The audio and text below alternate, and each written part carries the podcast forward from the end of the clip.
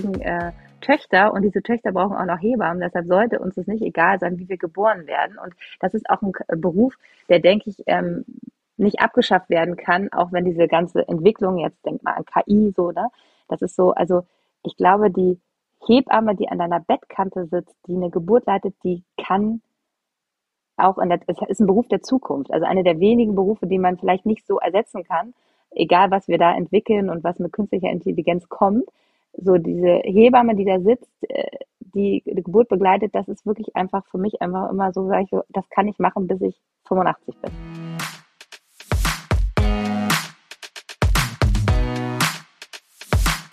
Willkommen zu einer neuen Folge Strive Up Your Life. In dieser Folge spricht unsere Herausgeberin Katharina Wolf mit Sissy Rasche. Sissy ist Hebamme, Podcasterin, Autorin und Gründerin. Darüber hinaus nimmt sie als Creatorin ihre FollowerInnen bei Instagram als Hebamme mit und leistet dort super wichtige Aufklärungsarbeit. Der Beruf Hebamme ist für unsere Gesellschaft überlebenswichtig, denn laut Sissy ist es wichtig, wie wir geboren werden. Es hat Einfluss auf unser gesamtes Leben. In Deutschland ist das Thema Geburt immer noch ein Thema, über das viel zu wenig gesprochen wird. Und deshalb erzählt uns Sissy heute in dieser Folge von den Herausforderungen, die sie in dem Beruf überwinden muss und warum es für sie mittlerweile zu einer Leidenschaft geworden ist. Damit hi und herzlich willkommen zu einer neuen Folge von Strive Up Your Life. Mein Name ist Anna Janina Meyer. Ich werde euch als Producerin des Podcasts eine kleine Einführung in das Thema geben. Schön, dass ihr eingeschaltet habt. Werbung Entdecke Future One Heroes, den Podcast von Ali Malucci. Er lädt faszinierende Persönlichkeiten ein, die in ihren Bereichen echte Veränderung bewirken. Erkunde Geschichten von InnovatorInnen, UnternehmerInnen und Kreativen. Dich erwarten inspirierende Gespräche und interessante Einblicke in die neuesten Entwicklungen. Der Fokus liegt hierbei auf Mindful Leadership im Leben und im Business. So spricht Ali zum Beispiel mit Haya Molcho, der erfolgreichen Gastronomin hinter den Neni-Restaurants und Mutter von vier Söhnen. Den Link zu dieser Folge findet ihr in den Show Notes. Werbung Ende.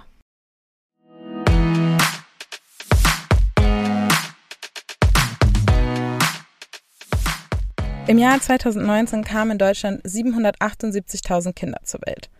Im Jahr 2019 lag die Zahl der Hebammen bei ca. 26.000 Personen. Von diesen 26.000 Hebammen sind ungefähr 10.000 Festangestellte in Kliniken. Die restlichen Hebammen arbeiten entweder in Teilzeit oder freiberuflich. Aus diesen Zahlen geht hervor, dass theoretisch jede Hebamme die Geburt von mindestens 30 Kindern betreuen muss, in jedem Jahr. Zur Betreuung einer Geburt durch eine Hebamme gehört aber nicht nur der Geburtsprozess an sich, sondern viel, viel mehr als das. Zum Beispiel die Beratung der Schwangeren zur Ernährung und gesunden Lebensführung, Hilfe bei Beschwerden in der Schwangerschaft, Vorsorgeuntersuchungen, Vermittlungen an andere Fachpersonalien, Geburtsvorbereitungskurse, Schwangerschaftsgymnastik, Rückbildungskurse und, und, und, und, und. Vor allem das Wochenbett, das auch Sissy sehr wichtig ist, ist ein großer Teil der Arbeit von Hebammen. Ihr könnt euch also vorstellen, wie viele Stunden an Arbeit eine Hebamme mit der Geburt eines Kindes verbringt. Ich kann euch die genaue Stundenanzahl nicht sagen, aber es sind super viele. Und auch wenn die Arbeit der Hebammen notwendig ist, um das Überleben unserer Gesellschaft zu sichern, geht dieser Beruf häufig mit schwierigen Konditionen einher. Viele Stunden der Arbeit, schlechte Bezahlung, zu wenig Zeit, um sich in der gewünschten Eindringlichkeit um die Mütter kümmern zu können, psychische Belastung. In einem Posting bei Instagram bezieht sich Sissy genau darauf. Sie sagt, ja, ich nutze hier meine Reichweite. Aber wie viele Hebammen gibt es, die täglich so eine tolle Arbeit machen, die niemand sieht und wirklich wertschätzt? Die kaputt gemacht werden von einem System, was auf einer zu schlechten Bezahlung bei zu hoher Arbeitsbelastung basiert. Der Hebammenberuf stirbt aus und ich kann es nicht verstehen. In einem anderen Posting spricht sie ganz explizit, was dazu beiträgt. Bei unserer Hebammenarbeit sind wir schließlich an den Gebührenkatalog gebunden. 38,46 Euro für einen Wochenbettbesuch. 7,96 Euro pro Frau im Geburtsvorbereitungskurs. 165,50 Euro pauschal für eine Geburt. Das bekommen wir von den Krankenkassen erstattet. Und das ist weder eine zeitgemäße noch würdige Bezahlung für die Arbeit, die wir leisten. Könnt ihr euch das vorstellen? 165,50 Euro für die Geburt eures Kindes? Und genau aus diesem Grund spricht Katharina in dieser Folge mit Sissy über das Hebammendasein. Und auch wenn das Thema Geburt in unserer Gesellschaft noch ein Tabuthema ist und häufig nur von Müttern in geburtsrelevanten Kreisen besprochen wird, ist es wichtig, dass wir über Geburten und über die Situation unserer Hebammen in Deutschland sprechen damit wir auch zukünftig noch bei unseren Geburten betreut werden und Hebammen die Bezahlung und Anerkennung bekommen, die sie verdienen. Was Sissy dazu sagt und wie sie das alles sieht, das erfahrt ihr jetzt. Werbung. Du bekommst nicht genug von Strive? Dann werde jetzt mit einem Jahresabo Teil des Strive Clubs. Du erhältst sechs Ausgaben des Strive Magazines bequem nach Hause geliefert. Und on top erwarten dich noch viele weitere Vorteile, wie zum Beispiel zwölf jährliche kostenlose Masterclasses, Zugriff auf alle vergangenen Online-Events, das E-Paper zur nächsten Ausgabe exklusiv sogar eine Woche vorab, Preisvergünstigung auf andere Produkte aus dem Strive-Kosmos und exklusive Event-Einladungen, zum Beispiel zu unserer Cover-Release-Party. Sicher dir jetzt das Strive-Jahresabo und werde Teil von Strive unter www.strive-magazine.de slash shop. Werbung Ende.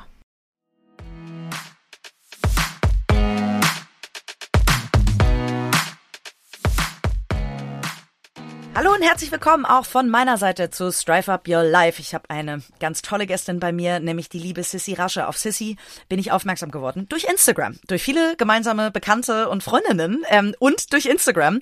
Und äh, das ist ganz lustig, denn ich folge ihrem Instagram-Account, obwohl ich da eigentlich gar nichts zu suchen habe, denn ich bin gar nicht Mama.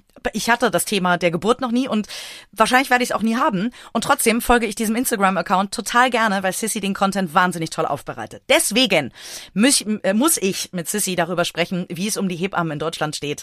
Ähm, liebe Sissy, ganz herzlich willkommen. Toll, dass du da bist. Äh, ich starte auch direkt mal mit der ersten Frage durch, nämlich ähm, ich habe gerade erzählt, du bist da wahnsinnig engagiert in deinem Beruf, was ich toll finde. Diese Leidenschaft spürt man, deswegen gucke ich dir, glaube ich, so gerne zu. Ähm, was hat dich denn dazu gebracht, Hebamme zu werden? Wann ist der Wunsch entstanden? Ja, erstmal vielen Dank für die Einladung. Ich freue mich total hier zu sein und ähm, ich finde es total schön, dass du das sagst, dass du mir folgst, obwohl jetzt vielleicht gerade aktuell du gar nicht, äh, ja, ob das Thema dich nicht betrifft.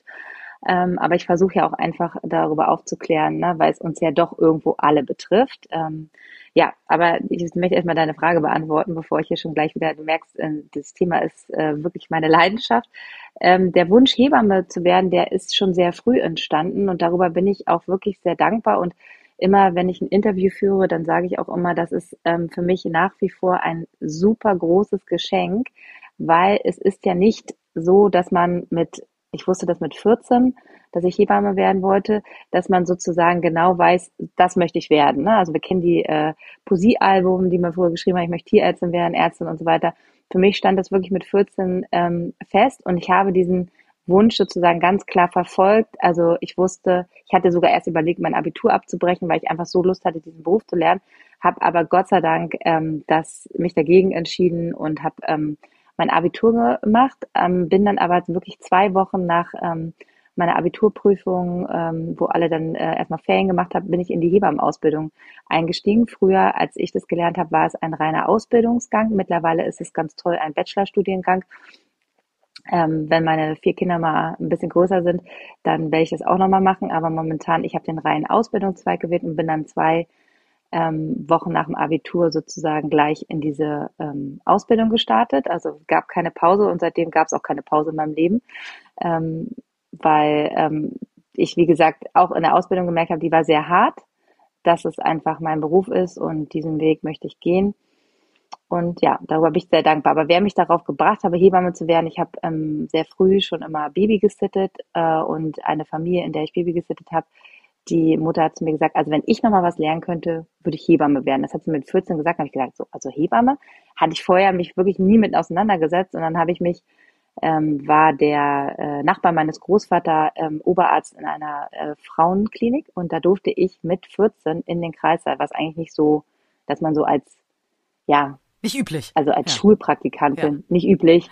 Und da habe ich dann meine erste Geburt erlebt und da war so geflasht, dass ich gesagt habe, okay, das ist mein Beruf, weil er so vielfältig ist. Also man hat ja mit den unterschiedlichsten Frauen zu tun. Also alle denken ja immer so schön die Babys, aber die Babys sind ja eigentlich ja die gehören auch dazu, aber letztendlich ist es für mich einfach ein Frauenberuf, Frauengesundheit und das hat mich so gefesselt und ja, dann habe ich das halt, ähm, habe ich immer gesagt, wenn ich im Vorstellungsgespräch sitze, weil es war sehr schwierig, einen Ausbildungsplatz zu bekommen und ich habe immer gesagt, wenn ich da sitze, dann wird mich jeder einstellen, weil ich die genau davon überzeugen werde, dass ich, dass das mein Beruf ist. Und ich hatte Glück und ich habe sie überzeugt und äh, 15 Jahre später äh, bin ich immer noch Hebamme. Und es ist so schön, einfach eine Leidenschaft früh zu entdecken und äh, sein Leben lang nicht zu verlieren. Das ist etwas so Besonderes. Also ne, ich bin mit meinem Vater ganz häufig ins Tonstudio und daraus ist auch eine Liebe entstanden. Der, die hat nicht ein Leben lang gehalten, beruflich. Äh, von daher finde ich es ganz toll, ähm, das zu hören. Du hast eben gesagt, du hast vier Kinder. Da müssen wir natürlich einmal drüber sprechen. Ich habe selber als Personalberaterin das schlechteste Recruiting für mich selber gemacht. Für andere, glaube ich, habe ich es ganz gut gemacht. Schuster, leisten und so weiter. Ne? Wir kennen das Sprichwort. Erzähl mal, wie ist das kenn denn? Ich, kenn ich. Ja, genau, erzähl mal, wie ist es denn bei deinen vier Kindern? Da musste ich jetzt gerade ähm, natürlich schwunzeln. Auch, dass du gesagt hast, ich habe keine Pause gemacht und so. Wahrscheinlich wirst du bei den Kindern ja äh, schon ein bisschen Pause gemacht haben. Aber erzähl mal, wie ist denn dein eigenes Kindererlebnis? Und hast du das auch mit einer Hebamme gemacht? Natürlich hatte ich eine ganz wundervolle Hebamme. Und das Schöne ist auch, dass ich sie viermal hatte. Oh, toll. Ähm, und das liebe ich ja auch so sehr ähm, bei meinen Betreuungen ähm, wenn man die Frauen dann wieder begleiten darf, wenn sie sich wieder für einen entscheiden und das ist einfach wie so nach Hause kommen, ne? weil man ja natürlich auch eine sehr enge Bindung hat, weil ich ja ganz für einen ganz kurzen Moment oder nicht, so kurz ist er gar nicht, aber für eine bestimmte Zeit sehr intensiv mit den Familien arbeite und dann ja näher dran bin als die beste Freundin, sondern so wirklich in in die Situation reingehe, die eigentlich keiner sieht. Und das ist natürlich ein sehr großes Vertrauensverhältnis. So wie ich arbeite, können wir später nochmal drüber reden. Ähm, und das Glück hatte ich halt auch bei meiner Hebamme, die natürlich eine sehr enge Freundin von mir ist, ähm, Melanie Weinhönig.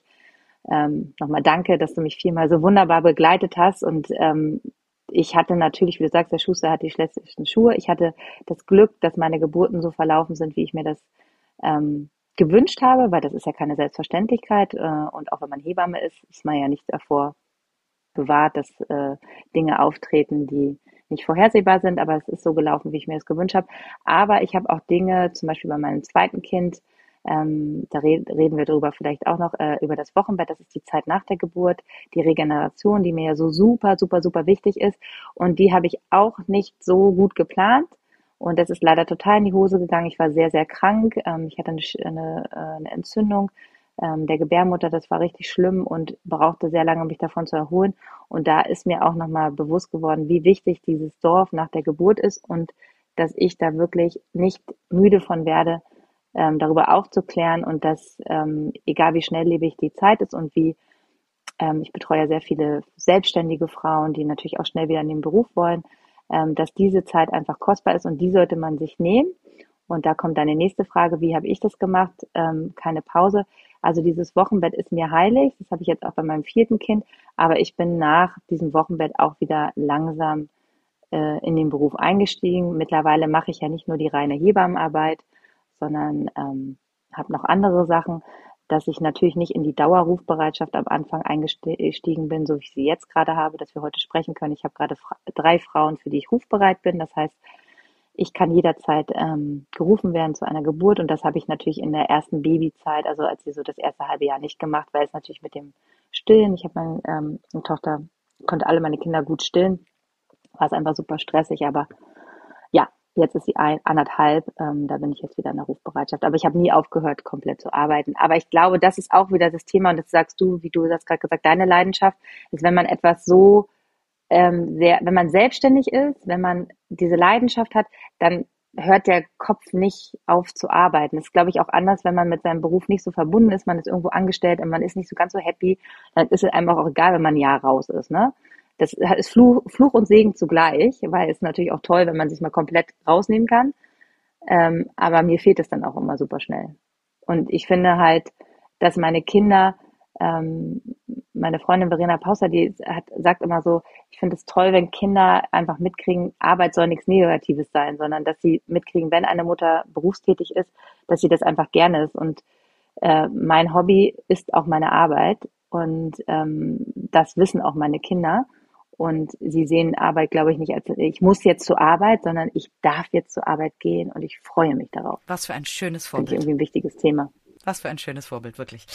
Ähm, Sissi, du hast gerade schon gesagt, also wir müssen jetzt mal für alle, die, die wie ich uninformiert in das Thema reingehen, ein bisschen äh, genau, aufräumen. Genau, ja. ein bisschen aufräumen. Ich dachte mir, ja. ich, ich belasse mir diese Unbe Unerfahrenheit für dieses Gespräch, weil wenn ich jetzt alles vorher google, wird es vielleicht langweilig. Also, ähm, wann steigt man denn ein? Also wie muss ich, also nehmen wir mal an, ich würde irgendwann erfahren, ich bin schwanger, ich bin im sechsten Monat äh, äh, irgendwann vielleicht und dann muss ich mir ja immer Gedanken machen, wie will ich denn eigentlich, dass so eine Geburt abläuft? Ist das überhaupt, ist das schon zu spät und so weiter? Also hol uns mal ab, wann sollte man dich am besten anrufen oder eine Hebamme an sich ne, anrufen? Äh, wann entscheide ich mich für welche Arten von Geburten? Welche gibt es überhaupt? Führ uns mal ein bisschen durch den Prozess deiner Arbeit.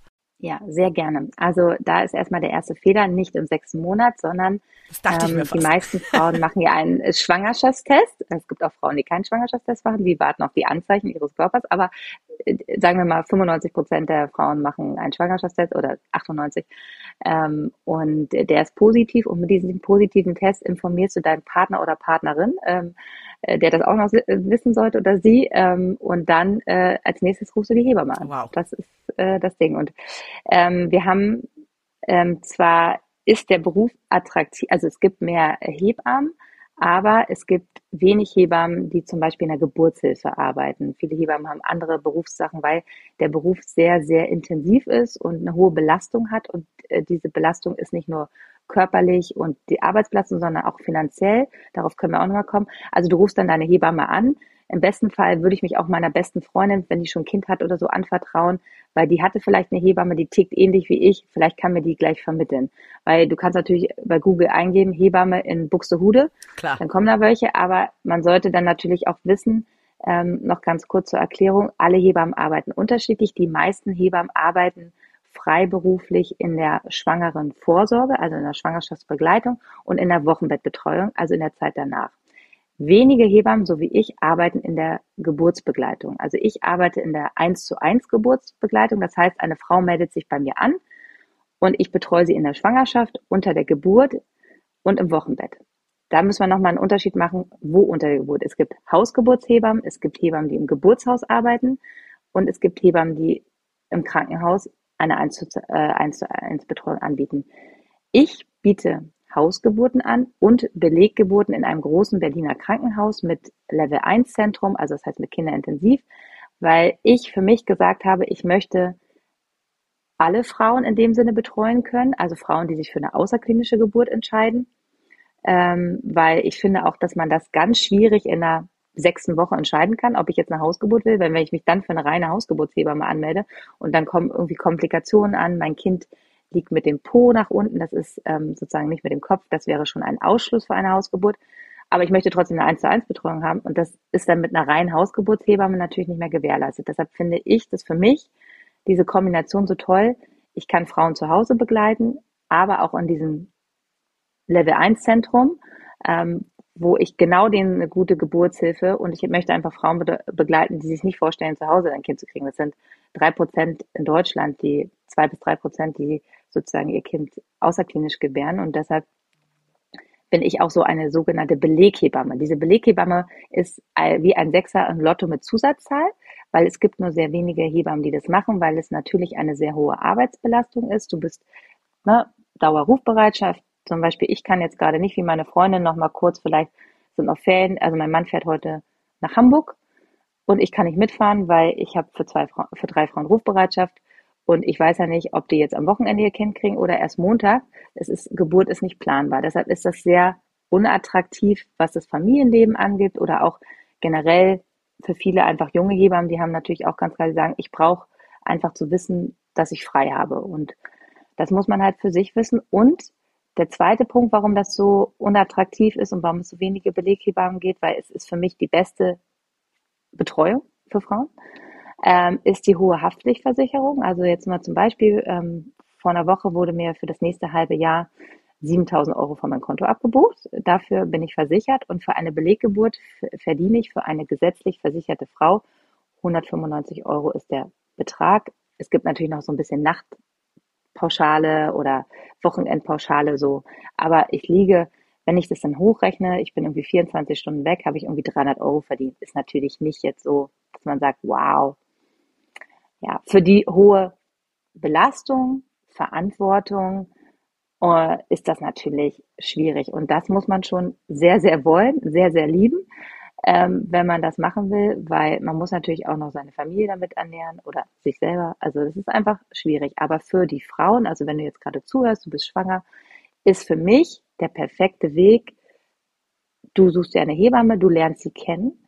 Sie betreut dich in der Schwangerschaft, unter der Geburt, wo auch immer du dein Kind bekommen möchtest. Und im Wochenbett, weil es ja eine so ähm, intensive und sensible Phase ist deines Lebens, da solltest du jemanden an deiner Seite haben, den du erstmal magst, der auf deiner Wellenlänge ist.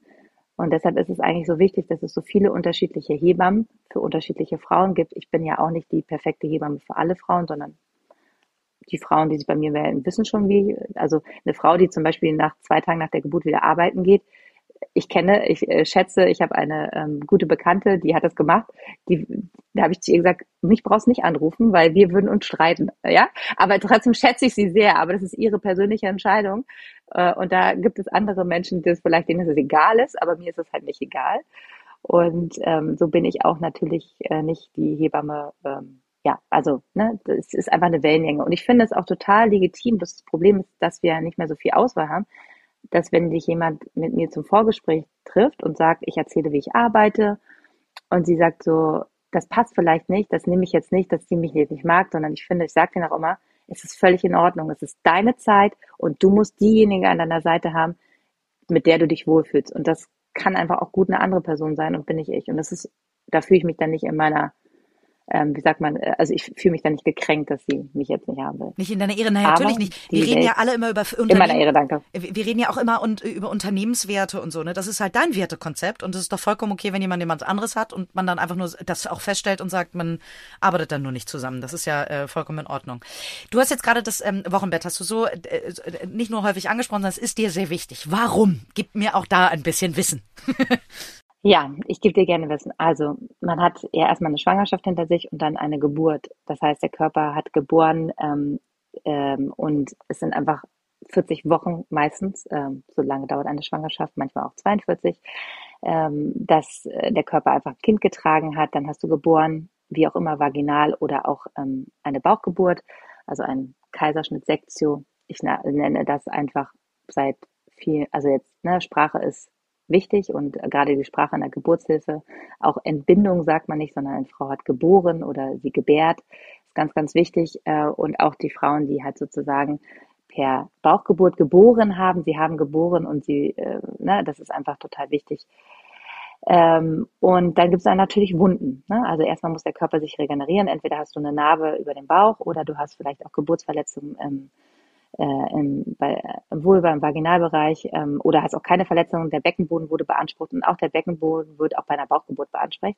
Und in den ersten zehn Tagen haben wir die meisten Rückbildungsvorgänge des Körpers. Das heißt, die Gebärmutter, die war ja wirklich fast wie ein Luftballon groß und schrumpft dann wieder auf die ungefähr Faustgröße von dir. Und Unfassbar, was halt, unser Körper ähm, alles kann. das ist irre. Ja, krass. Ich finde es auch.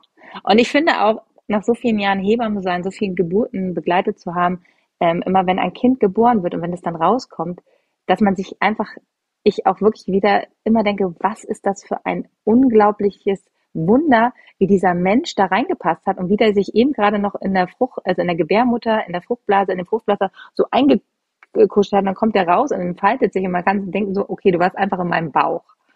Wow. Es ist also das ist für mich auch jedes Mal noch immer wieder und deshalb ist auch jede Geburt immer wie so besonders und es, es kommt keine Routine und ich werde davon nicht müde. Also es ist einfach jedes Mal bin ich wieder dankbar, das zu machen und ähm, Genau, äh, ja, also aber ich habe dich unterbrochen. Ab. Also die Gebärmutter schrumpft wieder, genau. genau, die Gebärmutter muss sich zurückbildung, man hat den Wochenfluss, also du musst dir auch vorstellen, ähm, die Plazenta, also der Mutterkuchen, der das Kind sozusagen ernährt, der wird ja von der Gebärmutterinnenwand ähm, wird dann abgeschält und dann hat man eine richtig, also tellergroße Wundfläche innen und da kommt der Wochenfluss her. Und niemand würde umherlaufen, wenn er diese Wundfläche nach außen sehen würde, so eine große Wunde.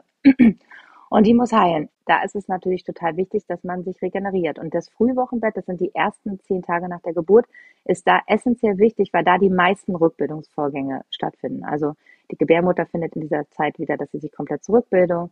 Der ähm, Beckenboden ähm, kann sich einfach ausruhen und deshalb sollte man in dieser Zeit möglichst in der Waagerechten verbringen. Natürlich kannst du auf Toilette gehen und duschen und so weiter, aber du solltest jetzt nicht auf den Wochenmarkt gehen oder zu Ikea oder auf die nächste Geburtstagsparty. Ist völlig äh, nicht relevant. Und äh, dann geht das Wochenbett einfach noch bis zur achten Woche äh, postpartum, also nach der Geburt. Und ist ja das Tolle, dass wir da in Deutschland die Möglichkeit haben, auch dass es einfach geschützt ist. Das heißt, du bist gesetzlich geschützt und das ist ja nicht in allen Ländern so. Und in anderen Ländern, in vielen asiatischen Ländern ist es so, dass die ersten 40 Tage sozusagen auch so relevant sind. Dann wird erst das Kind der Verwandtschaft gezeigt. Also dann nimmt man Wochenbett noch ein bisschen ernster. Und es ist einfach so, ne, also hormonell die Umstellungsprozesse, man muss sich ja auch erstmal in dieser neuen Rolle, es wird ja nicht nur ein Kind geboren, sondern auch eine Mutter.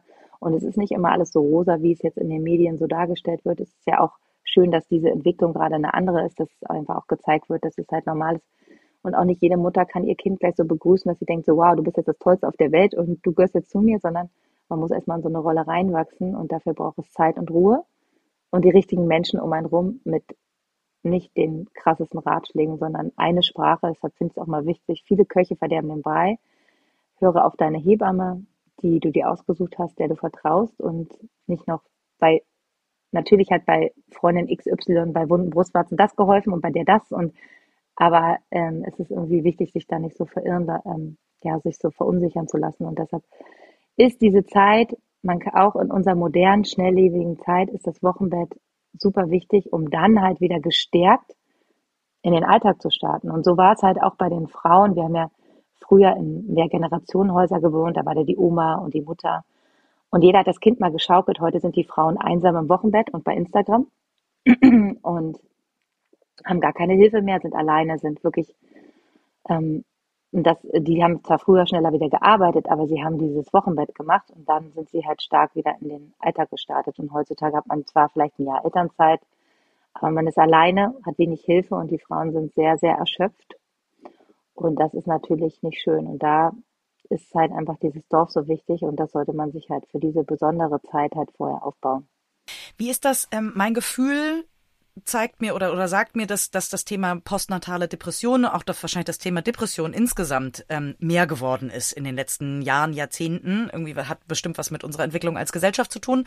Erlebst du es häufiger? Also ist es ein Gefühl, was richtig ist von mir oder was, ähm, was du nicht erlebst? ich glaube, es ist nicht häufiger, häufiger geworden, sondern es ist einfach, ähm, wir reden darüber. Es ist nicht mehr ein Tabuthema.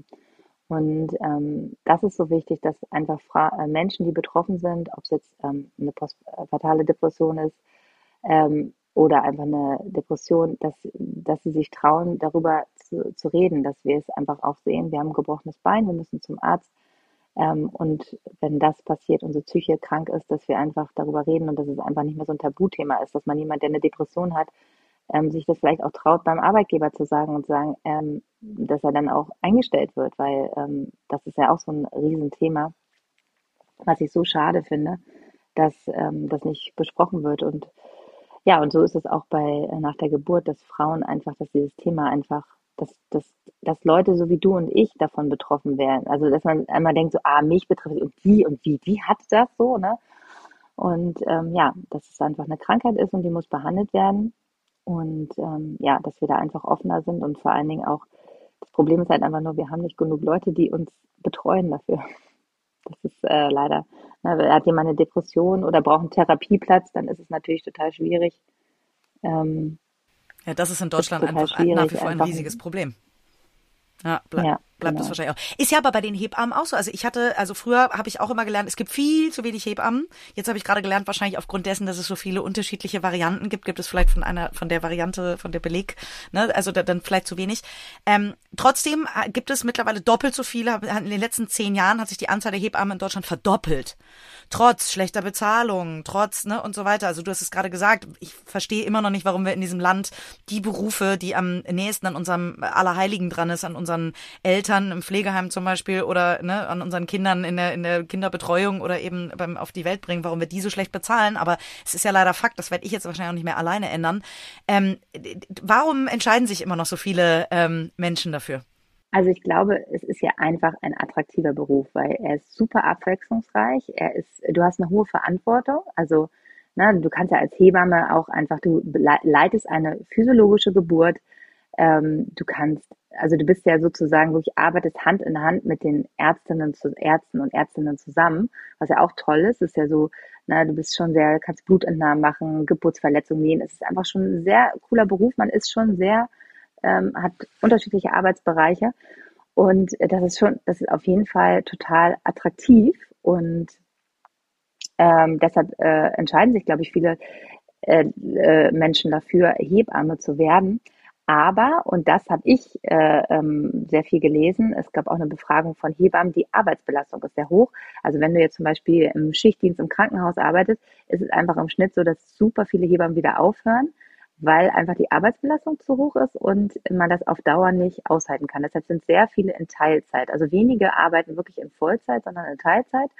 Ähm, deshalb gibt es natürlich auch mehr, aber ähm, es ist, und viele entscheiden sich, wenn sie in den Ge äh, Beruf sind, dann auch oft in ähnlich, also gehen dann halt, machen vielleicht noch ein Psychologiestudium und so, also gehen so in diese Beratung rein, aber es hören auch wieder viele auf, weil einfach ähm, die Bedingungen so schlecht sind. Und ich meine, es ist ja nur ein kurzer Zeitraum, ne? Also ich meine jetzt Krankenpfleger, brauchen wir alle, aber so diese Hebamme, diese Geburt ist ja schon auch eine Nischengruppe und keiner beschäftigt sich da vorher so richtig mit. Alle sind dann so immer ganz verwundert so, oh krass, das wusste ich gar nicht und das ist ja wirklich schrecklich.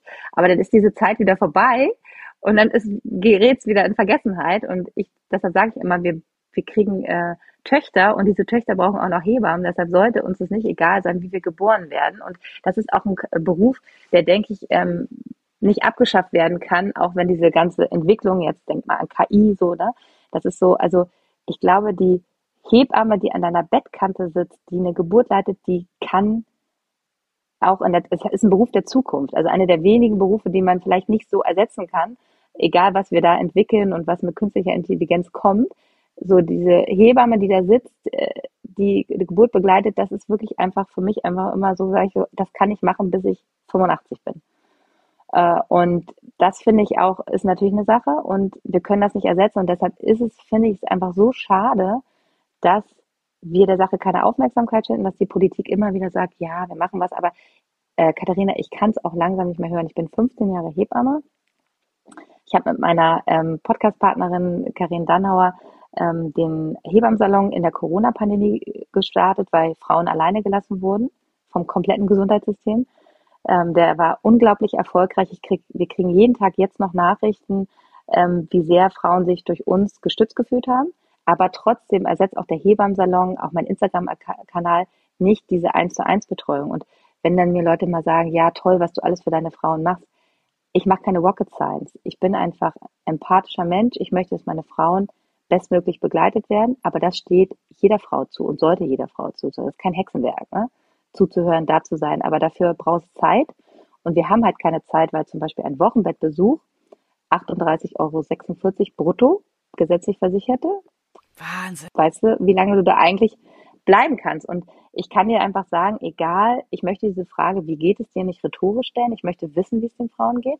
Und natürlich gibt es Besuche, die dauern mal eine halbe Stunde, aber dann gibt es Besuche, die dauern anderthalb Stunden und das kann man nicht mit einem Pauschalsatz. Das muss einfach pro halbe Stunde oder so bezahlt werden. Und momentan kriegen wir halt 38,46 Euro brutto.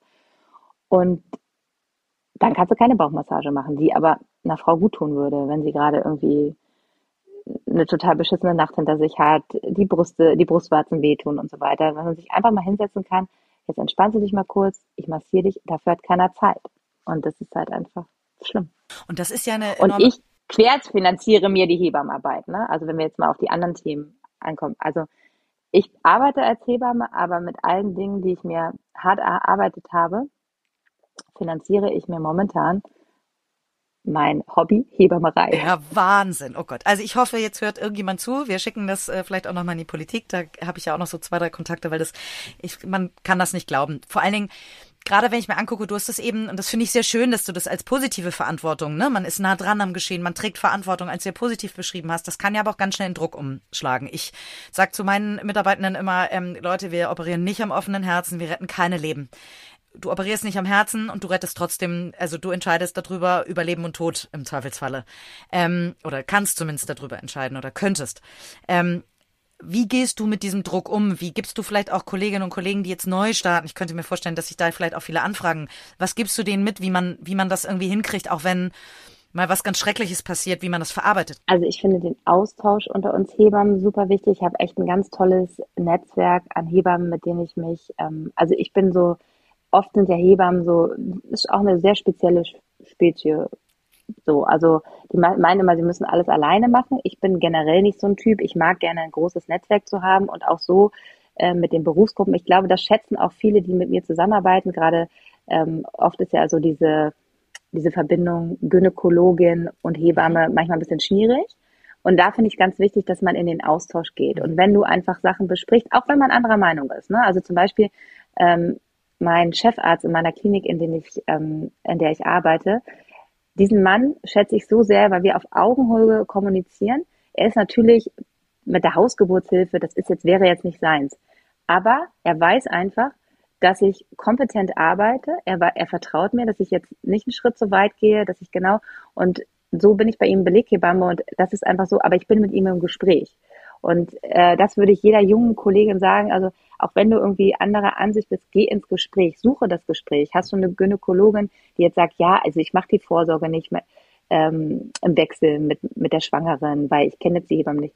Ich habe die Erfahrung gemacht, es ist immer gut, einfach anzurufen, sich vorzustellen, ähm, sich auszutauschen, weil wir alle wollen ja das Gleiche. Wir wollen bestmöglich diese Frau betreuen und ähm, sich generell auch mit anderen Berufsgruppen zu vernetzen, wie mit Physiotherapeuten, arbeitest zusammen mit Stillberaterin. Auch die Kombination Dula und Hebamme finde ich toll. Es gibt so viel Arbeit, wir brauchen keine Angst haben, dass sie uns weggenommen ist, aber der Austausch ist wichtig. Und das würde ich jetzt jungen Kolleginnen äh, mitgeben. Vernetzt euch, wenn ihr irgendwo anfangt. Ihr sagt, äh, fangt jetzt in Hamburg an. Guckt, welche Gynäkologie, äh, Gynäkologiepraxen sind in der Nähe in eurem Bezirk. Stellt euch vor, ähm, damit das ist ein ganz anderes Bild, ne, was die Menschen dann haben. Und wenn man jemanden vor Augen tritt und mit dem redet und was sein Anliegen ist, da entsteht dann eine ganz tolle ähm, Verbindung. Und tut euch mit Kolleginnen zusammen, arbeitet miteinander, nicht gegeneinander. Ähm, und ja, so mache ich das und ich habe sehr, sehr viel Respekt ähm, vor meinem Beruf. Wichtig ist eine regelmäßige Fortbildung, dass man einfach nie stehen bleibt. Ne? Ich habe vor 15 Jahren ge äh, gelernt, was ich vor 15 Jahren in den Wochenbetten erzählt hat, das ist schon wieder überholt. Ne? Das ist einfach so, man muss sich einfach stetig weiter bewegen. Und das finde ich auch so spannend, was sich da ergibt, was man jetzt mehr weiß. Und ähm, jetzt habe ich gerade den Faden verloren. Nee, erzähl uns doch, ja, du, du warst beim Erzählen, ich könnte dir stundenlang zuhören. Lass uns doch ganz kurz mal darüber sprechen, weil, weil ich finde, dass dieser Druck, der, der entsteht dadurch, dass du ein, ein Leben. Ich wollte nochmal die Verantwortung. Genau, genau. Ich wollte nochmal, ja, ich wollte nochmal die Verantwortung gehen. Und ich muss ganz, ganz viel wissen, aber ich muss wenig tun. Also wenn man es jetzt auf die Geburt sieht, ne? Also bei der Geburt sitzt man ja auch viel rum. Also ich beobachte die Frau, ich muss sehr viel wissen. Und ich habe sehr hohen Respekt davor, keine Angst. Du musst Respekt haben und du musst halt einfach deine Handgriffe beherrschen.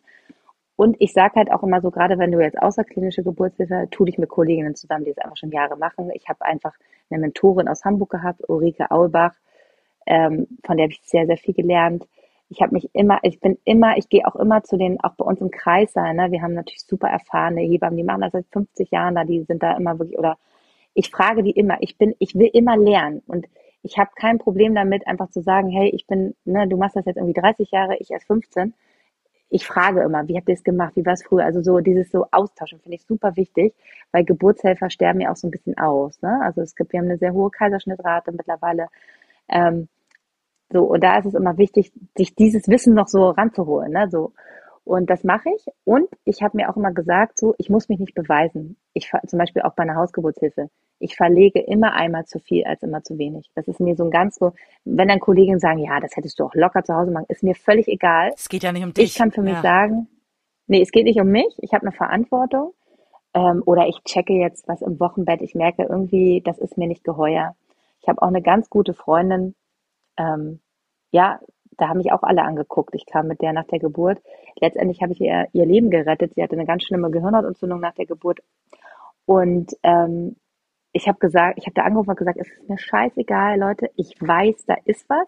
Ich weiß noch nicht, was es ist. Ihr checkt alles. Bitte, wirklich. Wir haben die ins CT geschickt und die haben mich alle angeguckt und haben gesagt, ob ich noch alle Latten am Zaun habe. Entschuldigung, meine Ausdrucksweise, aber die haben mich wirklich angeguckt, das ist Sissy. Und dann habe ich meinen Chef angerufen und er gesagt, ich vertraue dir. Und letztendlich waren mir alle dankbar und gesagt, so krass, dass du, dass du, also ich meine, ich wusste nicht, ich hatte nicht gesagt, dass du Gehirn hat so. Ich habe nur gesagt, ich weiß, wenn die Frau mir sagt, ich habe Angst zu sterben, da ist irgendwas. Und lieber einmal zu viel und wir konnten ihr Leben retten. Sie ist, ähm, sie hatte echt eine schwere Zeit und ja, also dieses Feeling, ne, also dass du wirklich ganz, ganz viel wissen musst und natürlich auch auf deine gewisse Intuition hören musst. Aber ähm, halt auch, wie gesagt, du musst niemandem was beweisen und lieber einmal zu viel als zu wenig gecheckt und das finde ich halt total wichtig. Das ist jetzt ein, einer der Momente wahrscheinlich, der deine, der, der deinen Beruf für dich so lebenswert macht, wenn du helfen kannst.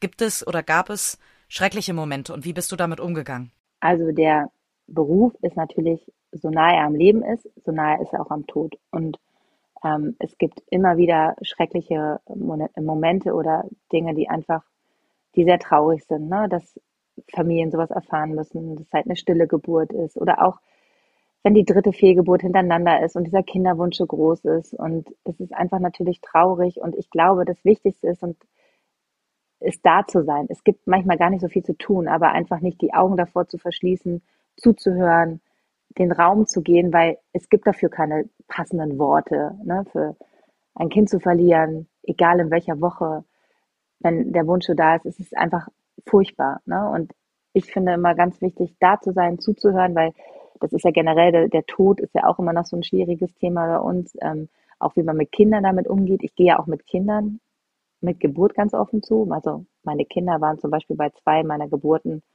dabei, meine großen Kinder. Da sagen ja auch Leute, das ist traumatisch.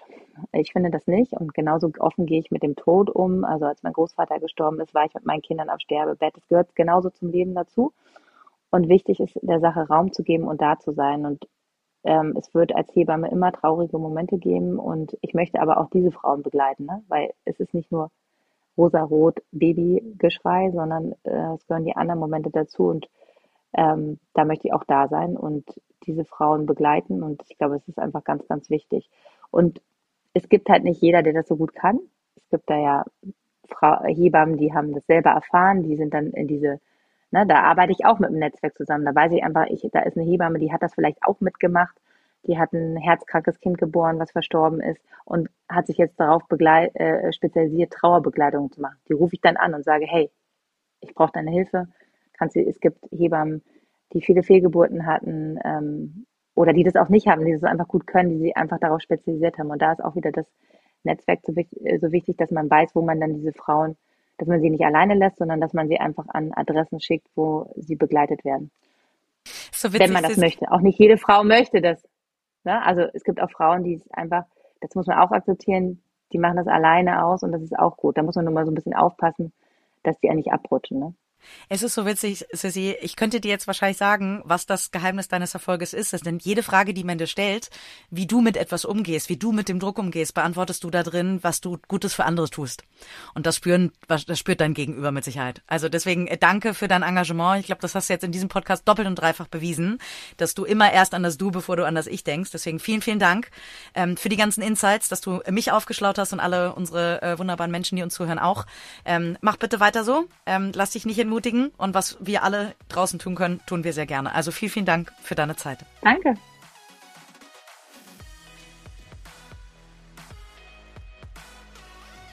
Dieser Podcast wird herausgegeben von Strive Publishing GmbH.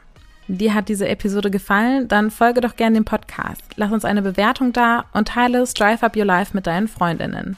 Du bekommst einfach nicht genug von Strive, das verstehen wir. Dann findest du uns bei Instagram unter strive-magazine, bei LinkedIn unter Strive Magazine oder schau doch gerne auf unserer Website www.strive-magazine.de vorbei, abonniere unsere Newsletter oder auch die Printausgabe. Alle Links findest du in den Show Notes. Schön, dass du dabei warst.